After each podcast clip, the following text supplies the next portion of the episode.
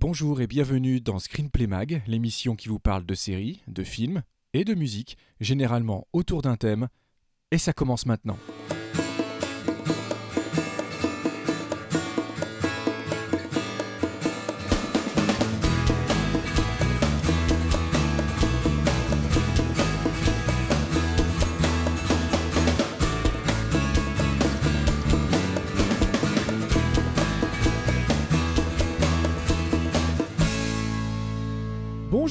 Tous et bienvenue dans l'épisode 125, 25 ou 1.25 encore une fois, vous comptez comme vous voulez. En tout cas, quoi qu'il arrive, c'est Screenplay Mag. On est de retour avec l'ami Christophe. Salut Christophe. Howdy Ah c'était, oui, c'est mignon. Howdy, très bien. Rien d'autre? Euh, Ce sera son, Non, non, ce sera son euh, seul mot de l'émission. Il répondra à toutes les on questions a- posées a- par ce mot.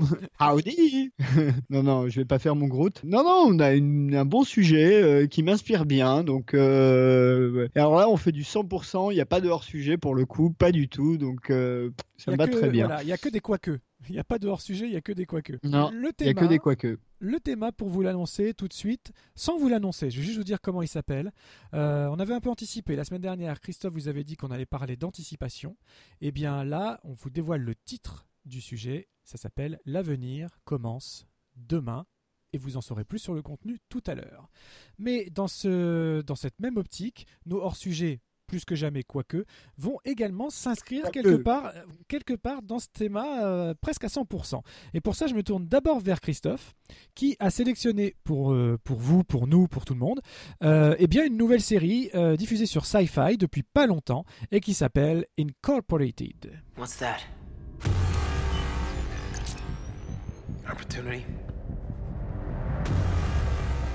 I hope you're as smart as you think you are. This was sabotage. Can you get in here? Access is restricted to senior execs. Position's about to open up on the 40th floor. We will not let the traitor slip through. Do you understand what that means? We've all heard stories. Love you. Everyone back!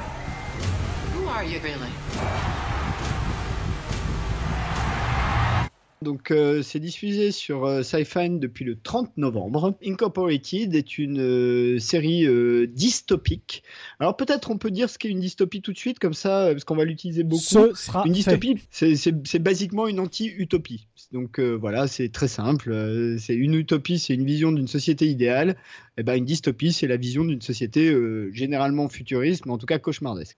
Donc c'est une dystopie futuriste dans laquelle le, pouvoir public, la force publique a perdu toute puissance, en tout cas aux États-Unis, hein, puisque ça se passe aux États-Unis. Donc ce sont des, corporations privées qui ont le pouvoir et le monde est divisé entre des zones vertes et des zones rouges. Les zones vertes étant des zones ultra protégées, luxurieuses, propres, euh, euh, dans laquelle vivent les employés des différentes corporations, et les zones rouges étant des espèces de no man's land et des gigantesques bidonvilles euh, dans laquelle rampe le reste de l'humanité et vit des miettes d'une société à laquelle il ne participe pas. Et nous suivons les, pérégrinations du personnage de Ben Larson, qui s'avère assez rapidement. Alors attention spoiler, je le dis parce que la série est récente, et on mais on l'apprend dans le pilote, hein, donc euh, ça va pas très loin. euh, être euh, un type qui vient en fait de la zone rouge et qui a réussi euh, à manipuler pour être intégré dans une corporation et sous couvert d'une enquête pour retrouver une personne, et ben on découvre cet univers assez cauchemardesque, mais en même temps pas si éloigné euh, de, de notre monde contemporain. Alors Vivien, as-tu vu Incorporated ou un petit bout d'Incorporated et qu'en penses-tu? Alors, j'ai juste vu un petit bout. Alors, j'avais bien prévu de la regarder, hein, parce que c'est tout à fait dans, me- dans, dans mes cordes et dans mes centres d'intérêt. Euh, j'avais juste pas eu le temps. Donc, le, bah, le- le- l'émission du jour euh, m'a un peu poussé à regarder euh, le pilote euh, plus tôt que prévu. Donc je n'ai vu que le pilote. Je pourrais discuter avec toi que sur la base du pilote, mais qui m'a vraiment beaucoup plu. C'est marrant parce qu'on pourrait le rapprocher d'un film qui, tiens, c'est marrant, pourrait très bien intégrer notre sujet du jour, qui pourrait être Bienvenue à Gataka. C'est marrant, hein, il y, y a quelques similitudes comme ça. Je sais pas, on devrait penser. non, Gataka, euh, pour, pour lâcher l'affaire, sera définitivement au cœur et au centre du sujet du jour. Voilà. Mais pour revenir à la série, ça m'étonne pas du tout que tu aies eu envie d'en parler parce que d'abord, l'information la plus importante, c'est qu'on y retrouve notre ami David Hewlett, qui est une fois de plus Oui, extraordinaire. Pas, pas longtemps, mais Voilà, pas longtemps, mais sûrement. Qui est extraordinaire. Et, euh, et moi, à titre personnel, j'ai retrouvé Julia Ormond, qui est une actrice que j'aime beaucoup. Et que j'avais aussi l'o- l'occasion de croiser d'ailleurs. et Denis Eisbert. Aussi, aussi, aussi. Et Enfin, Denis Eisbert, euh, le président Palmer euh, de Exactement. 24 heures chrono, est dans cette série. Exactement. Et, euh, et ben, j'ai trouvé, il y a- il y a- en fait, le pilote, je, je pourrais dire que je l'aime, ne serait-ce que pour un plan que j'ai trouvé fabuleux. C'est le plan euh, d'une, c'est l'autoroute ou en tout cas la route où, Ouais, euh, où tu on vois, voit la que zone verte et la zone on rouge. voit que la zone verte, tout est magnifique. On, on compare de l'intérieur du véhicule, ou en tout cas de- du côté du véhicule, où on voit que c'est luxuriant, c'est beau et tout. Et là, on a un mouvement de caméra qui part vers les hauts, et on se rend compte qu'en fait, tout le long de l'autoroute sont installés des, des écrans de projection qui simulent un environnement magnifique, et qu'à l'extérieur de ces, de ces écrans, euh, qui sont là pour protéger notre bonne société, eh bien, il y a la, fameuse zone rouge qui est tout autour, complètement dévastée, délabrée. Et euh, j'ai trouvé cette image tellement forte et comme tu le disais également très bien en introduction, finalement assez proche, bah, bien évidemment ça va au paroxysme, mais assez proche d'une certaine partie de notre réalité euh, contemporaine. Et euh, j'ai été vraiment pris par, l'histoire. Donc l'hist- l'histoire c'est en gros Sean l'acteur principal, incarne un personnage qui se fait passer pour un autre, qui, n'est pas de ce rang-là et qui du coup euh, a réussi à intégrer la société et qui commence à gravir les échelons à force de subterfuges et de jeux et de faux semblants, etc. Un peu comme le personnage d'Ethan Hawke pourra le faire dans, dans on y revient un petit peu plus tard. Et j'ai trouvé que c'était très bien orchestré, plutôt bien tourné et surtout ça s'inscrit dans, un renouveau des séries estampillées sci-fi qui sont chaque année, il y a une nouvelle proposition et chaque année c'est de mieux en mieux. On a eu The Expense, on a même eu 12 Monkeys euh, il y a quelques temps déjà, on en avait déjà plutôt du bien. Euh, mais en tout cas, il y a ce, voilà, on n'est plus dans le, dans, le, dans le pur teen drama ou en tout cas dans le drama un peu fauché. C'est pas encore des moyens euh, énormes, mais en tout cas, il y, a des, y a des bons scénarios. Et je trouve que rien que sur la base du pilote que j'ai vu, j'ai extrêmement hâte de voir la suite en tout cas. Bah écoute, alors moi j'ai vu beaucoup plus d'épisodes, hein, je dois être à peu près à jour ou presque à jour à un ou deux épisodes près, donc euh, j'ai dû en voir bien 8 ou 9. Euh, bon, il y a des petites faiblesses, hein, faut, faut, pas, faut pas se mentir, euh, dans la série il y a des petits moments de flottement, mais globalement la série se tient, l'univers est super cohérent, ça là-dessus il n'y a pas de problème. Euh, évidemment, euh, la référence à, à Gattaca, mais pas que, hein, est, est- est assez évidente, mais il n'y a pas que ça. Euh, comme tu l'as très bien dit, c'est assez amusant de voir ce monde dans lequel en gros, hein, les privilégiés vivent dans un country club et le reste dans des favelas, côte à côte. Voilà. sans se voir. Sans se voir. Et puis, ce sera un peu aussi au cœur de notre sujet, notamment quand on parlera des fils de l'homme. Oh, merde, j'ai balancé un des. Autre un- un des information balancée. Mais c'est bien, comme ça on Autre dévoile le thème au fur et à mesure de la conversation. On l'avait pas encore fait, bah, Autre information. Euh, ça s'inscrit totalement dans un genre euh, cyberpunk, hein, euh, avec cette idée, on en a déjà parlé à d'autres occasions, mais avec cette idée que les grandes entreprises prennent le pouvoir hein, d'une certaine manière. Et, c'est récurrent dans les visions de science-fiction et d'anticipation, pas que, là, hein, il suffit de voir dans, Babylon 5, même il y a tout un arc qui est, qui est basé là-dessus. D'ailleurs, tu as mentionné The Expanse, j'en profite, la saison 2 a commencé, et alors j'avais bien aimé la saison 1, euh, la saison 2, euh, c'est déjà un cran au-dessus. Ah, J'ai pas encore eu le temps Voilà. de regarder parce qu'au moment où on enregistre, euh, la saison 2 a repris il y a juste quelques jours. Donc j'ai pas encore eu le temps de voir l'épisode, mais j'avais bien aimé la saison. et ben, j'ai vu les deux premiers, et franchement, c'est un cran au-dessus de la saison 1. Parfait. Et j'avais déjà bien aimé la, saison 1. Ah ouais, là, ils ont mis un peu des moyens, et puis il y a des trucs super intéressants, mais on en reparlera. Euh, ceci étant dit, bah voilà, Incorporated, euh, euh, la, série se tient, et puis au bout d'un moment, tu, te laisses assez bien emporter, voilà, c'est ça que je voulais dire, par les intrigues, puisque au premier épisode, moi, c'est ce qui m'avait un peu manqué. Quand j'ai vu le premier épisode, j'étais plutôt accroché par l'univers, j'ai trouvé l'univers assez intéressant, il y a un côté dickien, il y a un côté, voilà, mais l'intrigue, je me suis dit, bon, ok, ils nous refont Gattaca, ou voilà, un truc un peu comme ça, et puis ça s'avère pas aussi simple que ça, Euh, il y a toute une construction en flashback qui donne du rythme, alors aujourd'hui, c'est plus nouveau du, tout, hein, mais euh, ça, permet quand même de donner du rythme, de donner du corps euh, à l'histoire. Et puis même à partir d'un certain moment, tu ne t'intéresses plus qu'à un seul personnage, mais au moins un deuxième d'un peu plus près. Donc là encore, ça te donne du, cœur supplémentaire. Donc il y a un bon potentiel sur la série. Bon, bah c'est une série qui démarre. hein. On verra ce que ça donnera, ce que ça donnera. Mais s'il y a une saison 2, je la regarderai parce que je crois qu'ils ont terminé euh, le premier shot de saison 1. Je crois que c'est une saison courte. Je dis peut-être des bêtises. Euh, mais en tout cas, quoi qu'il arrive, je vais aller jusqu'au bout et sans doute euh, continuer après, puisque définitivement, moi, c'est une série qui m'a bien plu. Mais je vais te laisser la parole pour nous parler d'une autre forme d'anticipation. Alors là, soyons honnêtes, beaucoup plus improbable quand même. Oui, là, bon, a priori, ça devrait pas se produire. Sauf gros, gros, gros, gros problème, grosse bourde, ça devrait pas se produire. Mais ce qui est marrant, c'est d'an- d'anticiper sur une franchise qui euh, existe depuis si longtemps qu'elle a déjà été déclinée, qu'elle est revenue, qu'elle est repartie, qu'elle est re-revenue. C'est la planète des singes. Voilà, donc on a eu enfin un vrai, une vraie bande-annonce euh, pour le troisième chapitre du renouveau de la planète des singes. Donc cette fois-ci, ça s'appelle War for the Planet of the Apes, la guerre pour la planète des singes. Et a priori, là, on boucle la trilogie euh, de, ce renouveau-là. Alors, j'en ai, pour ceux qui nous écoutent, on n'en a pas fait secret. hein, je, suis extrêmement fan de la franchise, moi, depuis le début. Enfin, j'étais pas né hein, au premier film, mais de- depuis moment où je l'ai découvert. Parce que souvent on dit qu'on y veut dans, cette- dans cette émission, mais eh ben, étonnamment, on n'est pas si vieux que ça. On n'est pas aussi vieux que la planète des singes, en tout cas. Euh, mais bon, euh, pour revenir sur ce trailer. Ça dépend. Si tu prends le Tim Burton, oui. Oui, oui, mais je préfère ne pas le prendre, celui-là justement. D'accord. Euh, même s'il y a des choses que j'aime quand même dedans, mais bon, enfin voilà. À part les maquillages, il n'y a pas grand-chose à sauver. Bref, troisième chapitre. Alors celui-là, il est intéressant à plus d'un titre. Un, euh, d'après ce qu'on en voit dans le trailer, c'est le premier à faire vraiment, vraiment la jonction, la ramification avec euh, la période Charlton Heston. On retrouve euh, la plage, on retrouve les, singes à cheval avec leurs fusils, etc. Donc on part vraiment vers l'affrontement normalement final avant ce qu'on sait qu'il doit arriver à notre bonne vieille planète. Le film est encore dirigé par Matt Reeves, alors il avait fait le précédent, donc au moins il y a une vraie continuité, je pense qu'on peut vraiment dissocier le 1 et ce qui va devenir 2 et 3. Et autre chose que j'aime beaucoup dans, le, dans ce reboot, c'est que les, ce sont vraiment les singes qui sont au cœur de cette, de cette saga, puisqu'il y a finalement que les personnages des, personnages, pardon, des singes qui ne changent pas. Euh, les humains, quant à eux, euh, les principaux protagonistes humains changent de film en film parce que finalement bah, soit ils meurent soit ils disparaissent soit on s'en fout c'est pas le finalement euh, au cœur du sujet sont les singes donc ça c'est vraiment quelque chose qui- que j'aime beaucoup et ce qui est ce qui est un peu le renouveau par rapport à la saga originelle où même si il y avait les Cornelius il y avait les Ira il y avait tout ce qu'on veut qui était vraiment au centre des sujets euh, voir César dans les films 4 et 5 de les films originaux, je veux dire.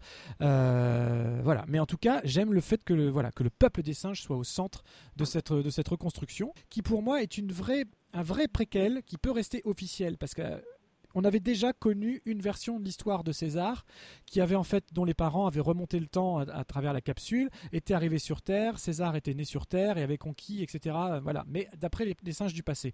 Or, si on part du principe que cette nouvelle franchise, enfin ces, nouveaux épisodes se passent avant tout ça et vont dans l'ordre, ça reste en fait cohérent. C'est-à-dire que là, les films les plus récents se passent effectivement bien en contemporain. Et ils vont découler sur, sur tout l'arc qui commence avec Charlton Heston. Donc ça reste cohérent, même si l'histoire de César n'est pas la même, puisque finalement c'est deux voyages temporels qui va changer un peu le présent qu'on nous raconte actuellement. Enfin voilà, j'espère que je me fais à peu près comprendre.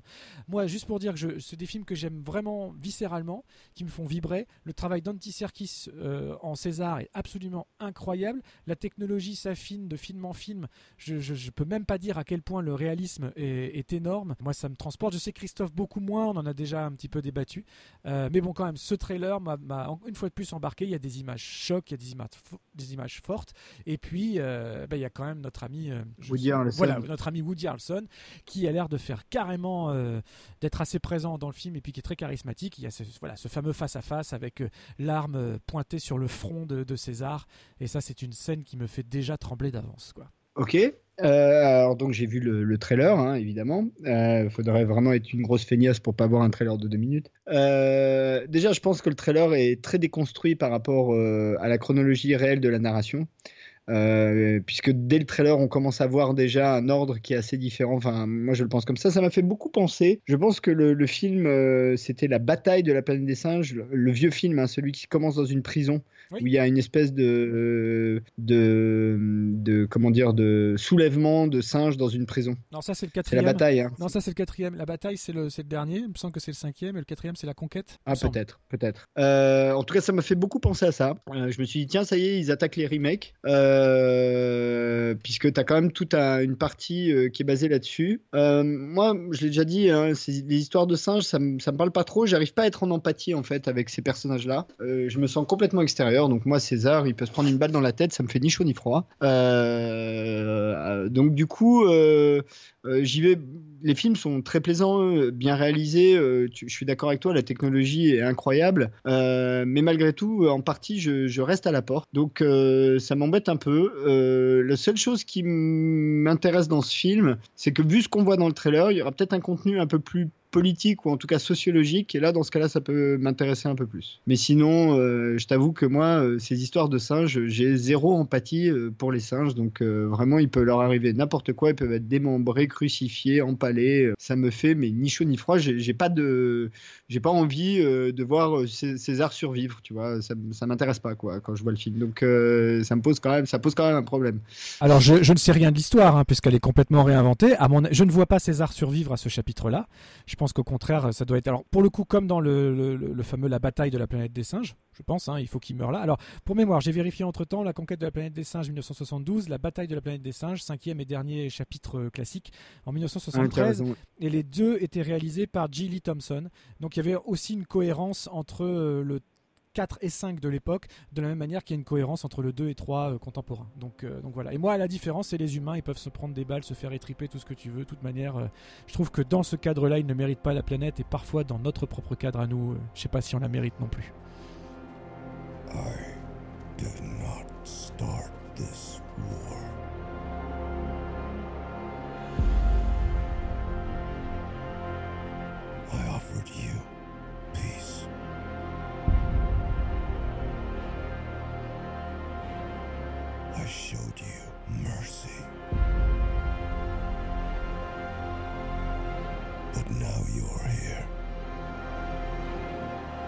finish us off for good. All of human history has led to this moment.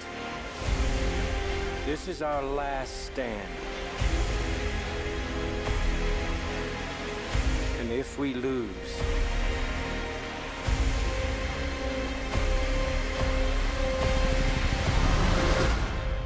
it will be a planet of apes. Écoute, tu vois, c'est notre grande différence. Moi, je reste, euh, je reste Team Human, quoi qu'il arrive. Il faut bien que de temps en temps, on, ait des, on, est, on soit dans des camps opposés. C'est c'est rassurant aussi pour les auditeurs quand même. Après, euh, je rassure, hein, je dis ça euh, encore une fois, hein, pas de jugement de valeur, et je l'ai dit, hein, euh, les deux précédents films, en tout cas, sont vraiment de très très bonne qualité, de très haut niveau.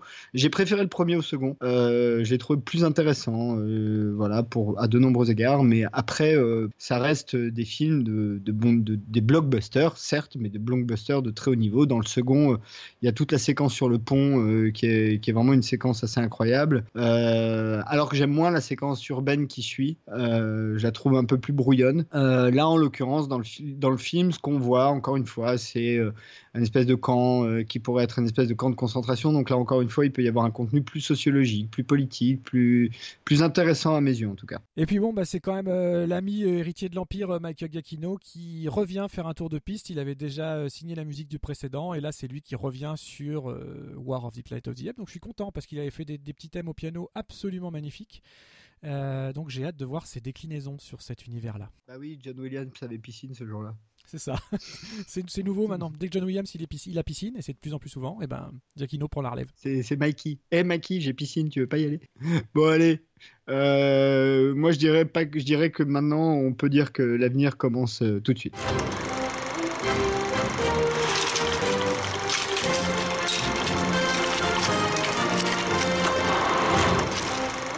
Alors, cette semaine dans notre thème que nous avons intitulé L'avenir commence demain, euh, qui soit dit en passant est le titre français d'un recueil de nouvelles d'Isaac Asimov, donc c'est du gros pompage et du coup je cite la source. Euh, C'est bien, c'est bien d'être honnête. Oui, il faut. Nous avons sélectionné trois films qui sont dans les trois cas des films d'anticipation au moment où ils sont sortis. Je, précise parce qu'il y en a un dont l'action se déroule en 1999, euh, mais au moment où il est sorti, c'était d'anticipation. Euh, en l'occurrence, Strange Days de Catherine Bigelow, euh, sorti en 1995. Bienvenue à Gattaca, ou juste Gattaca en version originale d'Andrew Nicole, sorti en 1997. Et enfin, Les Fils de l'Homme, Children of Men, d'Alfonso Cuaron, sorti en 2006. Ces trois films euh, ont pour point commun de prendre notre société contemporaine au moment où, encore une fois, au moment où ils sont tournés, de tirer un fil et d'imaginer euh, avec euh, un petit travers ou quel- juste quelques travers de notre société contemporaine ce qu'elle pourrait être dans euh, 20 ans ou dans 30 ans. Et euh, de, de créer une action à l'intérieur de ces films. Je pense qu'on peut le faire dans l'ordre que je viens de dire. C'est bien de faire dans l'ordre chronologique parce que ça fait sens en plus par rapport à la vision du présent. Et donc commencer par Strange Days. Et euh, Strange Days, il faut commencer en disant que c'est d'abord un script de James Cameron. Euh, bon, James Cameron, Catherine Bigelow, on a déjà expliqué, euh, ils se connaissent bien, ils ont été mariés femmes, euh, enfin voilà, ils sont très très proches. Et puis il y a même un cinéma qui est d'une certaine manière assez proche, qui s'est éloigné ces dernières années. Et c'est cohérent d'ailleurs, puisque Catherine Bigelow va vers quelque chose de beaucoup plus euh, charnel, de beaucoup plus euh, radical, euh, alors que au contraire, James Cameron, qui est plus un technicien, va vers quelque chose au contraire de plus léché, de plus technique, d'essayer de réinventer même comme les grands, grands, grands cinéastes l'ont toujours fait historiquement, la technologie elle-même. Et nous raconte donc l'histoire d'un euh, qui est un ancien flic, devenu trafiquant de, euh, de films, que enfin de films, euh, de Wire. Donc c'est en fait des, des, de systèmes en fait de visionnage directement en se branchant directement sur le cerveau. Alors pas biologiquement, mais grâce à un espèce de casque qu'on se pose sur la tête et on peut revivre en fait ce que quelqu'un d'autre a vécu, euh, les sensations, la perception, les images, etc. Donc lui, il, il refourgue ça, enfin il en fait tourner, il en refourgue, principalement des trucs pornographiques. Hein.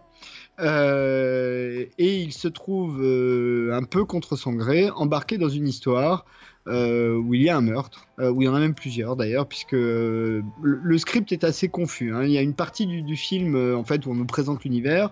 Dans une seconde partie, on nous embarque sur une piste qui est une piste de, snuff movies pour aller ensuite vers l'histoire de fond qui est la mort d'un espèce de, de gourou, de, de Malcolm X de cette époque-là, euh, qui s'appelle Jericho One, et euh, de qui l'a vraiment tué et qui sont les responsables de son meurtre jusqu'à la résolution à la fin du film. Note, dernière note importante, c'est un film d'anticipation, mais qui se passe en 1999, donc pour nous il y a 18 ans. Et très précisément à la veille du réveillon 2000, donc à la veille du jour de l'an qu'on voit dans le film, euh, le moment où on passe à l'an 2000. Le film euh, réunit euh, à son générique Ralph Fiennes dans le rôle principal, Angela Bassett, Juliette Lewis, Tom Sizemore, Vincent Donofrio, Michael Whitcott et William Fichtner pour euh, les rôles principaux. Euh, c'est un film avec pas mal d'action. Euh, un cut qui se veut assez, assez brutal et même parfois un peu trop. On sent vraiment que Bigelow a été plus intéressé par raconter l'univers plus que raconter l'histoire, enfin l'intrigue, qui reste un petit peu secondaire. Donc il y a un univers qui est vraiment très intéressant. En revanche, l'intrigue, euh, elle est un peu, euh, euh, tirée à grands coups de corde de temps en temps. Euh, est-ce que tu as des choses à rajouter sur euh, Strange Days avant qu'on rentre dans le dur? Eh bien, écoute, juste donc rappeler la date de sortie. C'est sorti le 13 octobre 1995. Donc, euh, pour un film dont l'histoire se situe au 31 décembre 99, c'est vraiment une anticipation très légère. Or, donc, Catherine Bigelow et James Cameron surtout envisagent un avenir vraiment très très proche qui est par définition pas très éloigné d'une autre. Il y a finalement il y a que 7 technologie-là euh, de, réalité virtuelle euh, qui, En plus. qui, est- qui est très paradoxal parce que euh, il n'y a aucun effort de fait sur l'esthétique, par exemple, de ces disquettes, euh, qui sont ni plus ni moins que des mini-disques du commerce. Alors pour les, mini-disques. voilà, les mini les mini-disques, ça a été un peu l'ancêtre euh, de tout ce qui est enregistreur MP3 Co. C'était le principe, c'était un mini-disque compact dont on pouvait euh, enregistrer, euh, faire des petits chapitres, etc. Ça a duré très peu de temps, mais c'était une bonne, c'était une bonne technologie. Et c'est vrai que à l'époque, quand c'est arrivé, il y avait un petit côté futuriste euh, d'avoir ça dans la main. Ils n'ont pas cherché plus loin. C'est juste des mini-disques qui rentrent dans des lecteurs mini-disques. Et puis avec un espèce de Pour les, pour les geeks d'entre vous, euh, le mini-disque, c'est ce qu'utilisait la PSP, la première, pour faire simple. Voilà, la première PSP euh, utilisait euh, du mini-disque. C'est- Les jeux étaient sur mini-disque. Donc euh, c'était, finalement c'est la seule chose futuriste. Ce que je trouve as- assez fascinant dans le film, c'est justement cette idée, mais on s'en rapproche, et c'est ça qui rend les choses intéressantes aujourd'hui. Avec par exemple tous les casques de réalité virtuelle. Même moi j'en ai eu un à Noël, hein, pour tout vous dire, euh, et ça fait son petit effet hein, de pouvoir regarder un film euh, sur son téléphone, sauf qu'on a l'impression d'être dans un IMAX euh, réel tellement c'est bien fait. C'est très impressionnant, mais c'est un peu déstabilisant aussi. Et ce que je trouve que le film montre bien et en même temps ne va pas au bout, c'est que on peut revivre des souvenirs personnels.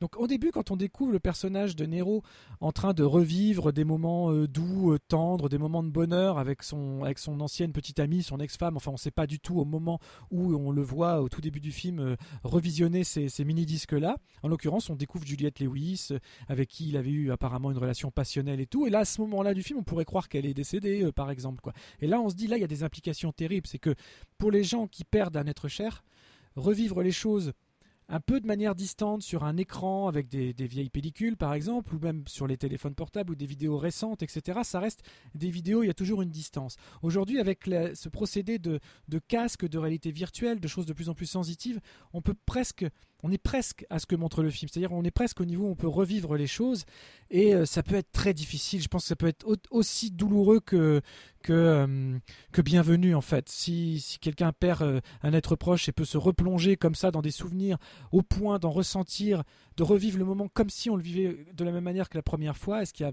est-ce qu'on peut plus passer à autre chose, est-ce que la distance, voilà, ça pose plein de questions qui m'ont passionné déjà à l'époque où j'ai vu le film la première fois. Je l'avais jamais revu entre la vision au cinéma originelle et la semaine dernière pour préparer l'émission. Donc, alors, ce qui est marrant, c'est qu'il a pris un, un sacré coup de vieux pour un film d'anticipation, quand même, dans sa forme, pas mal, ça on va le détailler après. Mais j'ai pris plaisir à le revoir. J'ai trouvé que Ralph Fiennes faisait un super job, que c'était un, un Ouais. des films dans lesquels il était vraiment le meilleur, et puis dans les films, ça peut paraître bête à dire, mais dans, dans lequel il est le plus beau. Euh, pourtant, il est un peu amoché, il se, fait, il se fait taper sur la tronche, etc. Mais je trouvais qu'il y avait un vrai, vrai charisme et de l'acteur et du personnage. Et surtout, surtout, surtout, Angela Bassett. Mais alors, j'avais oublié à quel point elle était géniale dans ce film.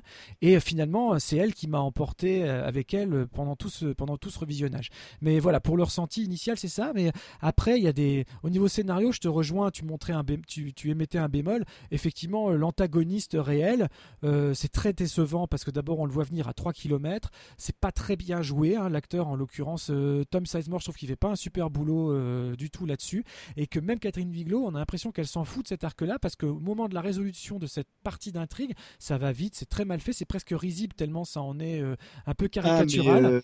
Et, et du coup, ça, c'est dommage parce que le film est vraiment en demi-teinte, sachant qu'il y a une première fin qui est ratée et c'est suivi par euh, la suite, où là, qui met particulièrement Angela Bassett en avant, ou là, qui est absolument génial pendant la fête de Nouvel An. Mais là, je commence à rentrer dans le détail, donc je te laisse réagir d'abord. Non, non, mais t'as raison. euh, et t'as raison sur un point. En fait, on le sait, c'est que Catherine Bigelow s'en est contrefoutue de cette intrigue. Euh, le, le, le film a été tourné en 94-95, c'est-à-dire euh, après euh, les émeutes de Los Angeles, le procès Rodney King, euh, pas longtemps euh, avant, avant le, le procès de. Ah merde, comment il s'appelle ce footballeur qui a buté sa femme? Simpson, O.J. Simpson. De, de O.J. Simpson. Enfin, il y a tout un, un contexte comme ça hein, qui a beaucoup alimenté d'ailleurs euh, euh, et le cinéma et la littérature. James Ellroy euh, en parle aussi. euh, Enfin, euh, et définitivement, ce qui a intéressé Catherine Bigelow, c'est de dépeindre cet avenir probable dans lequel le monde est plongé quand même. Le monde devient anarchique. Il l'est pas encore complètement, mais il le devient. Euh, et c'est vrai que, bah voilà, euh, quand on regarde le film, on sent qu'il y a qu'il y a une forme d'anarchie, voilà, une forme d'anarchie, de corruption euh, partout. euh, Enfin, euh, bon. Euh, J'ai pas cité d'ailleurs, il y a Michael Wincott euh, aussi dans le film, j'aime bien cet acteur, donc euh, je le cite à chaque fois. Mais il est pas excellentissime dans celui-là, pour être honnête. Non, pas il fait, partie, il, il fait des caricatures, justement. C'est pas de sa faute.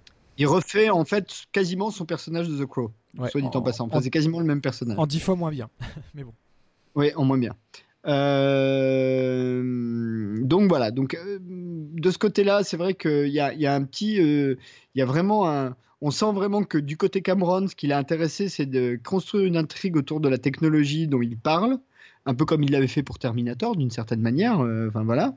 Et euh, du côté Bigelow, c'est euh, bon, la technologie, ça sert euh, à tenir le spectateur du début à la fin du film. Et moi, ce qui m'intéresse, c'est de parler de One, euh, des émeutes, d'une société en danger, d'une société en fait qui retourne vers ce qu'a dû être les, moments du western, tu vois, euh, dans lequel la loi était quand même quelque chose d'assez. euh, la loi et l'ordre étaient deux concepts euh, assez abstraits. Et ça, tu le sens assez bien dans le film. Le problème, c'est que, effectivement, comme tu le dis toi-même, c'est une anticipation, alors qui de coup était très improbable au moment où le film est sorti. Il était très improbable que quatre- à 4 ans de la sortie du film, on soit capable de capturer cérébralement des émotions. Enfin, déjà qu'on soit capable de le faire scientifiquement, mais qu'en plus, on, l'ait suffisamment bien fait pour que ça soit disponible euh, au moins dans un marché noir, tu vois, euh, d'une manière un peu industrielle. Donc, euh, c'était très, très peu probable. Maintenant, le truc intéressant, c'est que, et, et là, je pense que c'est vraiment l'idée de Cameron et d'une certaine manière l'idée cinématographique de Cameron, c'est que du coup, ça permet de raconter l'histoire. Euh, de raconter une histoire policière du point de vue des victimes de temps en temps. Absolument. diffi- difficilement euh, le cas. Et là, ça, ça nous amène à la séquence la plus difficile du film, mais qui est une des, une des, plus, une des plus brillantes. C'est euh, cette séquence où le, Le où on snuff. vo- voilà, le snuff, qui est vraiment qui, qui est pire que tout, puisque pour essayer de le raconter, donc un tueur s'introduit chez une jeune femme qu'il s'apprête à violer et à tuer, et que en plus d'avoir son propre capteur où il filme ce qu'il voit, il lui en met un aussi à elle sur la tête en plus du bandeau, ce qui fait que elle vit déjà son propre viol forcément et son meurtre de l'intérieur, tout en ayant dans la tête ce que voit son agresseur. C'est absolument horrible. C'est déjà l'acte en lui-même est inqualifiable et en plus il lui fait expérimenter son point de vue à lui, sa rage à lui, sa fascination à lui, ce qui fait que elle a deux émotions parce que comme le principe fait que la personne qui a ça sur la tête ressent une double émotion, la sienne et celle du personnage qui, dont, les, dont ont issu les souvenirs, qu'ils soient présents ou pas présents. C'est vraiment flippant parce que du coup, elle a à la fois sa propre souffrance qui est mélangée à l'extase sadique du tueur. Et ça, Ouais, c'est vraiment, vraiment, vraiment intéressant. De la même manière que quand après, euh, que ce soit le personnage de Nero ou, de, ou même d'Angela Bassett, quand elle est contrainte euh, à regarder un, un de ces snuffs-là, euh, il y a- ils ont ils ont moment, alors qu'ils sont dégoûtés, ils ont quand même quelque chose qui surfe avec l'orgasme. Parce qu'ils ressentent l'émotion, euh, bah, il n'y a pas d'autre mot, d'orgasme de l'agresseur. Donc ça, j'ai trouvé que c'était, c'est là où le film est le plus intéressant et où quand même va assez loin dans cette idée de, de process. Ça, ça m'a, j'ai trouvé ça Mais- vraiment fascinant. Si tu veux, ce qui est, ce qui est, ce qui est un peu euh, dommage dans ce film, c'est que du coup, euh, Catherine Bigelow, euh, qui basiquement est un bourrin, hein, Catherine Bigelow, soyons clairs, hein, c'est c'est une, c'est une nana, bon, tu vois ses films, c'est un bourrin, quoi. Elle n'a pas su choisir. C'est-à-dire que dans ce film, tu as à la fois un espèce de triangle amoureux euh, sur fond de polar noir euh, qui est euh, le personnage d'Angela Bassett, Ralph Fiennes et Juliette Lewis avec au milieu de ça en gros Michael Wincott qui aurait pu se suffire en soi et garder cette idée de technologie puisque ça permet quand même au personnage de se remémorer tu le disais hein, les souvenirs heureux les trucs comme ça. Donc tu arrives à garder la réflexion sur le- les limites de, de la technologie ou bien tu as l'intrigue sur le snuff qui en soi méritait un film, hein, 8 mm de Schumacher, il n'y a pas besoin de plus, hein, tu vois, pour faire un film. Euh, donc tu avais ça.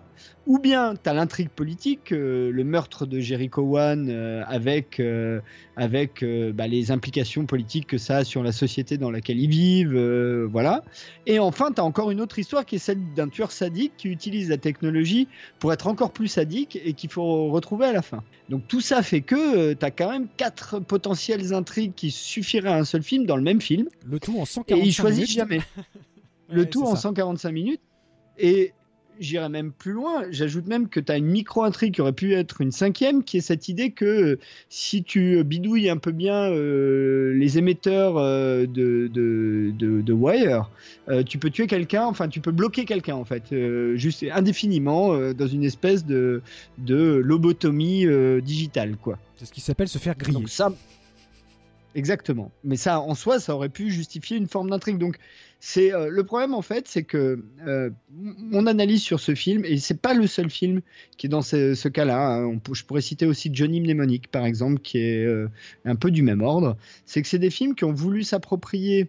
Euh, une vision, alors là pour le coup purement cyberpunk de la société. Alors là, je vous invite à relire euh, au moins la trilogie de William Gibson. Euh, William Gibson, auteur canadien, qui a écrit une trilogie un peu fondatrice sur le genre, en l'occurrence le Neuromancien, Compte Zéro et Mona Lisa s'éclate, dans les titres français, et, et tout sans complètement être capable de vraiment s'approprier la substance, ce qui fait que ça donne des films très imparfaits. Johnny Mnemonic, c'est la même chose. Euh, et, Strange Days, à la revoyure, alors je le trouve mieux construit hein, que Johnny Mnemonic, c'est quand même le niveau au-dessus, mais il y a des vrais gros défauts dans le film, je trouve. Il y a des vrais, vrais gros défauts dans le film.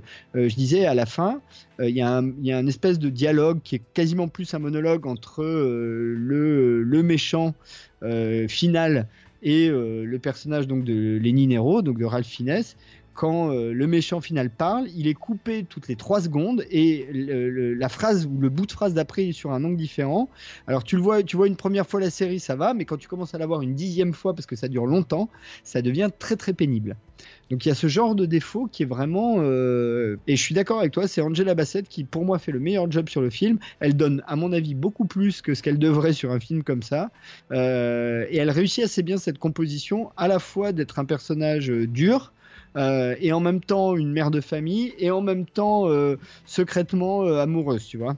Oui, et c'est vrai qu'elle est, comme c'est bien ce que tu viens de dire. Le fait qu'elle donne plus que ce qu'elle devrait sur ce type de film. Et effectivement, c'est exactement ça. Quand arrive la, seconde scène finale, donc la scène vraiment de, de la célébration du Nouvel An où elle, elle, elle, affronte en fait les, les deux policiers, dont Vincent Donofrio, etc. Mais elle est du- d'une expressivité. Mais ça faisait longtemps que j'avais pas vu une femme d'action à ce point efficace et puis crédible, etc. Et ça m'a directement renvoyé justement à Linda Hamilton dans Terminator 2. Elle est, pour moi, alors qu'elle c'est qu'un rôle malgré tout que secondaire ici, elle s'inscrit dans ce, dans ce cinéma de, de, de femmes fortes euh, et belles, euh, les deux à la fois. Quoi. Elle m'a vraiment fasciné. Je me souvenais pas. Euh, Peut-être bêtement à l'époque, quand tu l'avais vu la première fois, je m'étais juste un peu plus identifié au héros parce que voilà, je suis un garçon, je m'identifie au héros, c'est normal. J'avais été moins, moins sensible que là, et là, à la revoyure, elle m'a, elle m'a volé le film, quoi. Je trouve qu'elle a, c'est vraiment elle que je me suis raccroché. Après, pour être honnête, Lenny Nero, c'est typiquement un héros dans l'air du temps de 1995. C'est ça. C'est c'est vraiment, il est très marqué de son temps. Un peu anti-héros, Euh, le mec cool, un peu paumé, quand à la fois on a envie d'être, mais pas d'avoir la vie. Enfin, c'est un peu. Voilà, le, un peu le gentil bad guy. Exactement. Le gentil bad guy, un peu, un peu, euh, dans, Zootopia, ce serait le renard. Le rapprochement qui tue. Mais merci de citer Zootopia. C'est vachement bien, Zootopia. Regardez Zootopia. Ouais, mais tu vois, c'est assez proche, je trouve, comme euh, un peu filou, un peu, mais finalement avec quand même du cœur, enfin un truc un peu comme ça.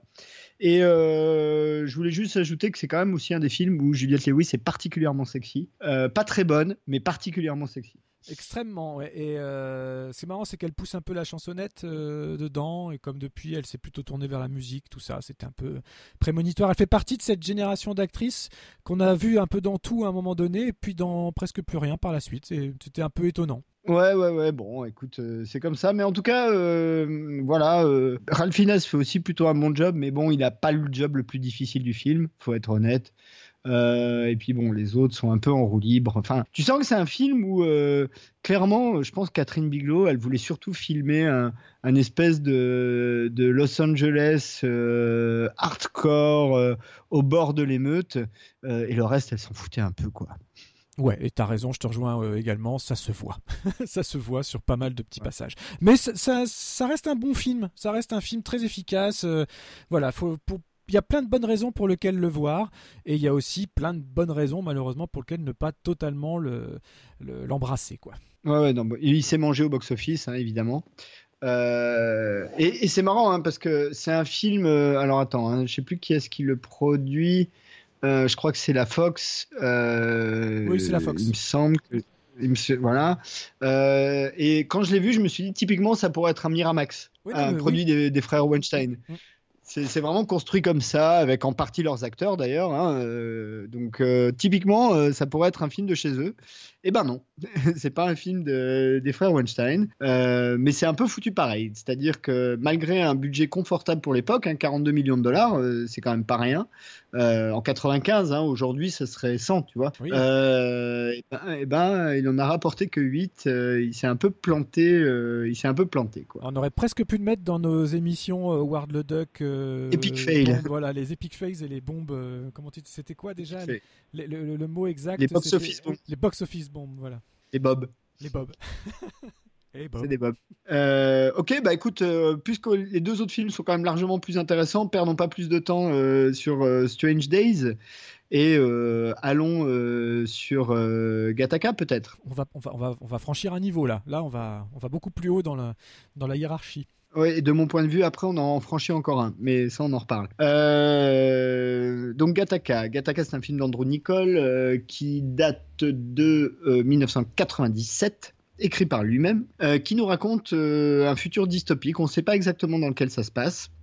Euh, mais une société dans laquelle euh, les progrès de la science ont amené euh, la, génétique à être une science extrêmement efficace et exacte, ce qui fait que la plupart des, parents, oui, dans cette société, choisissent rapidement et dès le départ les caractéristiques génétiques de leurs enfants, ce qui fait que ça donne toute une, génération de gens qui sont génétiquement parfaits mais euh, confrontés euh, à un, une génération de gens qui ne l'étaient pas par définition, et puis surtout une série de personnes qui décident euh, de continuer à avoir des enfants de façon naturelle. Va comprendre pourquoi, je ne sais pas, mais c'est comme ça, il y en a encore. Et ce qui, case en fait tous ces gens-là dans une catégorie de citoyens qu'on appelle les invalides, contrairement aux valides. Et bah, l'histoire suit, suit euh, je crois que c'est Eugène Moreau, euh, et, il faut comprendre pourquoi. Donc Eugène Moreau travaille dans une boîte qui envoie des gens dans l'espace. Son rêve, c'est de partir dans l'espace. Et tout l'ouverture du film, et c'est l'ouverture du film, et le film a 20 ans, donc euh, je vais spoiler. Toute l'ouverture du film est une voix off où Eugène Moreau explique un certain nombre de choses sur ce qu'il fait, d'où il vient, et le monologue se conclut par sauf que je ne suis pas Eugène Moreau. Et en fait, on va apprendre assez rapidement que Eugène Moreau est en fait Vincent Anton Freeman, un invalide qui euh, fait un contrat avec euh, un valide mais qui est dans un fauteuil roulant suite à un accident pour euh, utiliser toutes les caractéristiques qu'on teste pour vérifier la pureté de ses gènes afin d'intégrer Gattaca, l'entreprise, pour partir dans l'espace. Et tout le film va être en fait, va-t-il réussir à partir ou sera-t-il découvert avant? Euh, sachant que l'enquêteur, il y, y a un moment donné, il y a un meurtre, donc il y a une enquête, que l'enquêteur c'est son propre frère, euh, et que en plus il tombe plus ou moins amoureux d'une jeune femme euh, qui elle-même va évidemment euh, découvrir le poteau rose. Le film est probablement le, le- le- et de loin le chef-d'œuvre de son réalisateur. Il n'a jamais fait mieux depuis, même s'il a essayé presque de reproduire Gattaca. hein, euh, voilà, jamais aussi parfait. C'est un film qui esthétiquement propose un univers extrêmement construit. Euh, et euh, qui a- propose aussi une réflexion euh, extrêmement poussée. Donc voilà, avant d'en dire plus, je vais, te laisser quand même la parole, Vivien, parce que sinon je vais me lâcher trop. oui. non, non, mais temps, quand- tant que c'est intéressant, peu importe lequel d'entre nous donne les informations, hein, les gens le savent bien. J'avais juste envie de rappeler que, au- au- au-delà de son travail de réalisateur, c'est aussi à lui euh, qu'on doit les, scénar- les scénarios de Truman Show et du Terminal pour Spielberg. C'était juste euh, histoire de le, recaser. J'avais prévu de le recaser à un moment donné, je le dis maintenant juste pour pas l'oublier plus tard. Andrew Nicole, on lui doit aussi ça. Et puis il a réalisé Lord of War. hein. Je, c'est pareil, je sais pas si tu, je crois pas que tu l'aies dit. Gattaca. Gattaca est un excellent film, je trouve. Visuellement, c'est hyper léché et en même temps, ça tombe bien parce que c'est le, c'est le cœur des deux personnages, euh, Ethan Hawke et, et Jude Law. C'est-à-dire qu'on a l'impression que Nicole essaye d'adapter à sa manière de mettre en image cette histoire. Euh, il- en fait, il, essaye de se, de se donner à lui-même les mêmes contraintes que peut avoir son personnage. Des contraintes de précision, des contraintes d'exactitude, des contraintes géométriques au niveau du cadre. Tout est toujours soit parfaitement centré, soit parfaitement aligné, soit parfaitement décentré, soit parfaitement désaligné. Tu vois ce que je veux dire? Tout, est impeccable. Il y a, y a- entre guillemets, il n'y a pas un cheveu qui traîne. C'est le cas de le dire. D'entrée de jeu, on est pris dans une ambiance qu'on n'avait pas encore beaucoup l'habitude de voir, qui, a- qui est un petit peu, depuis le succès du film, qui a été un peu reprise. On parlait justement de Incorporated au début, c'est un petit peu dans ce sens-là, dans cette esthétique-là que ça va, vers cette esthétique-là que ça va lorgner, quoi. Après, j'ai trouvé que le, voilà, le, duo d'acteurs Etono, qui est alors à son top du top, hein, on est un petit peu après le cercle de poètes disparu, tout ça. Jude Law, qui est dans son premier, dans le rôle qu'il a vraiment révélé. Euh, au plus grand nombre aussi. Euh, Il y, a- il y a une très bonne. Et il est euh, magnifique, Il hein. est magnifique, les deux. a- voilà. Bon, après, il y a Uma Thurman au milieu. Alors c'est marrant parce que tout le monde l'adore. Moi, c'est vraiment une actrice que j'aime pas du tout. Mais alors pas du tout. Physiquement, ça passe pas. Uma Thurman, je, voilà, je suis un peu réfractaire. Après, euh, je dis pas qu'elle joue bien, qu'elle joue pas bien. Elle joue même plutôt bien. hein, c'est pas le problème. Mais je, voilà, je fais un petit blocage physique. C'est pas du tout, mais alors du tout le genre de, de comédienne que j'ai envie de suivre. Et entre guillemets, malheureusement pour moi, elle se retrouve pas mal dans les bons coups quand même. Donc j'ai quand même régulièrement eu, euh, quand même régulièrement eu devant moi à l'image. Euh, mais non, non, grand, film, très belle histoire, une histoire d'accomplissement de soi, de dépassement de soi. Euh, tu parlais du, rapport avec le frère aussi qui enquête, c'est super. euh, Il y a une séquence de nage, on, peut- parler librement, hein, je pense. Tout le monde a vu le film ou presque. voilà, encore une fois, le film a 20 ans. Il y a une séquence de nage entre les deux vers la fin du film qui est absolument fabuleuse. Toute cette notion de je suis pas né pour, on m'interdit de les choses et pourtant je vais y arriver, mais au prix de sacrifices énormes. C'est voilà, je trouve qu'il y a un côté fascinant à ce niveau-là, mais encore plus fascinant reste le personnage de Jude Law qui donc est lui euh, handicapé, euh, qui était promis à cet avenir-là, mais qui suite à un accident, euh, eh ben, il ne pouvait plus euh, accéder à la vie qui était la sienne. Et du coup, il a, lui, il la vit par procuration jusqu'au bout. Ou à partir du moment où, euh, entre guillemets, l'affaire est entendue, bah, il choisit de lui-même de mettre fin à ses jours, de manière assez brutale d'ailleurs, mais très jolie. Et encore une fois, esthétiquement, c'est magnifique. Et euh, je sais pas, c'est vraiment un film qui est porté par ces, par ces deux comédiens. On va se recentrer sur le débat, mais au niveau du ressenti un peu global, je sais que je suis parti un petit peu pêle-mêle. J'ai un peu balancé euh, des choses que j'avais envie de dire de ci de là, mais recentrons-nous, ou recentre-moi. Eh ben ouais, non, parce qu'il faut que je raconte un peu ma vie, parce qu'à l'occasion de ce film, je dois faire un double hommage. Et il y en a un qui est vraiment important, euh, et qui est lié aux circonstances dans lesquelles j'ai vu ce film. Euh, J'avais un ami euh, qui était euh, atteint de la mucoviscidose, donc qui est une maladie génétique qui fait qu'en fait les poumons se remplissent et les gens vivent en général mm, pas très longtemps puisque à un moment donné ils ne se vident plus assez à moins d'avoir une, greffe cœur et poumon euh, pour, euh, pour permettre la respiration. Euh, cet ami nous a quittés, évidemment des conséquences de la mucoviscidose, assez jeune, et nous avons vu ce film ensemble.